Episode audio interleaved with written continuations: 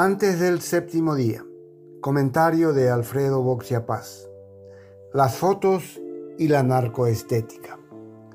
La viralización de una fotografía en la que se ve a un grupo de presidentes de seccionales coloradas de Ciudad del Este posando sonrientes con el presunto narcotraficante Escucho Cabaña en su residencia de Lambaré, donde cumple arresto domiciliario fue fatal. Hubo destituciones de los cargos que varios de ellos ocupaban en la Itaipú binacional y la gobernación del Alto Paraná. Nadie creyó en sus infantiles excusas de que solo pasaban casualmente por allí. Obviamente buscaban financiamiento político. Lo que no pensaron es que Cucho levantaría a sus redes sociales la foto de recuerdo que les pidió. Desconocían que en el mundo de Cucho una foto de ese tipo es una demostración de poder de mayor valor que el dinero que pudo haberles prometido. No es casualidad que el recientemente detenido narcopolítico Jace Urquhart de la Cerda, vinculado al sicariato en el Yaumina Fest, ostentara en sus redes sociales fotos con Santiago Peña, Mario Abdo y Horacio Cartes. La foto es como una garantía bancaria. Si los seccionaleros esteños decidieron visitar con tanto desparpajo a un procesado por tráfico de drogas, es porque banalizaron el acto y consideraron que con la impunidad reinante, si alguien se enterara, no pasaría gran cosa. Juan Martens, experto en criminología, sostiene que el fenómeno narco se está normalizando y se integra a la cultura cotidiana hasta el punto que se vuelve aspiracional.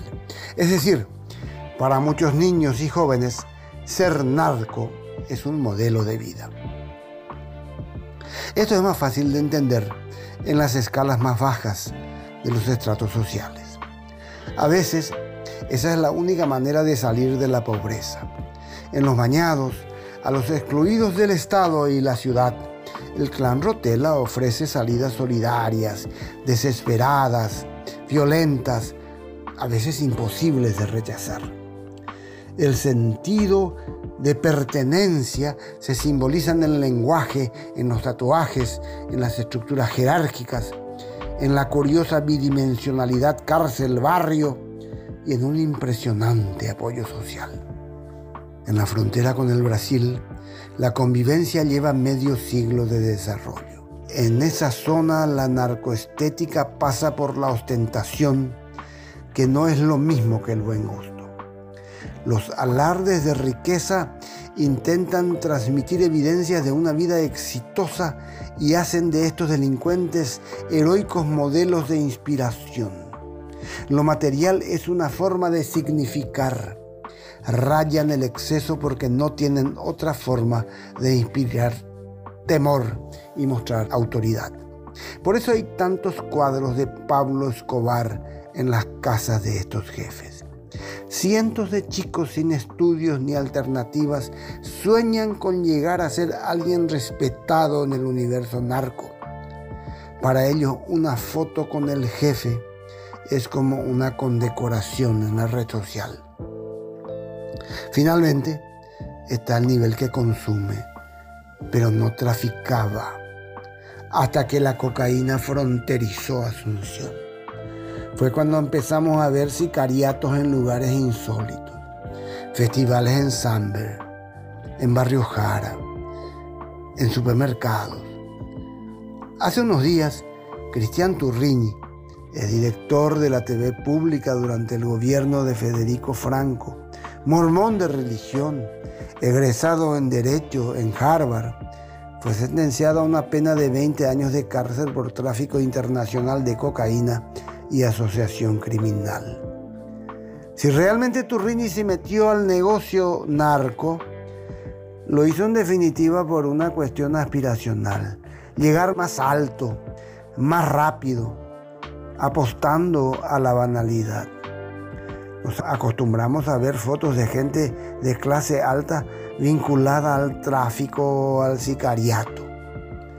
En el fondo, guardando las distancias con los bañados o el amambay, todo es una cuestión de ascenso social.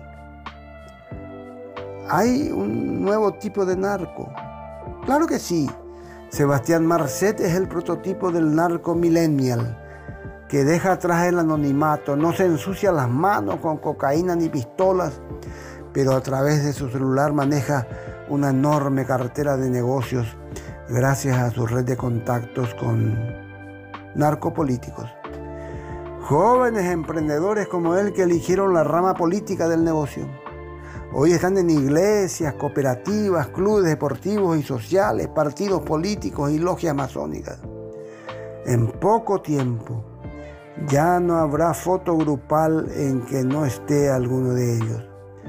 Solo que cuanto menos escandalice el mundo narco, más se degrada la democracia.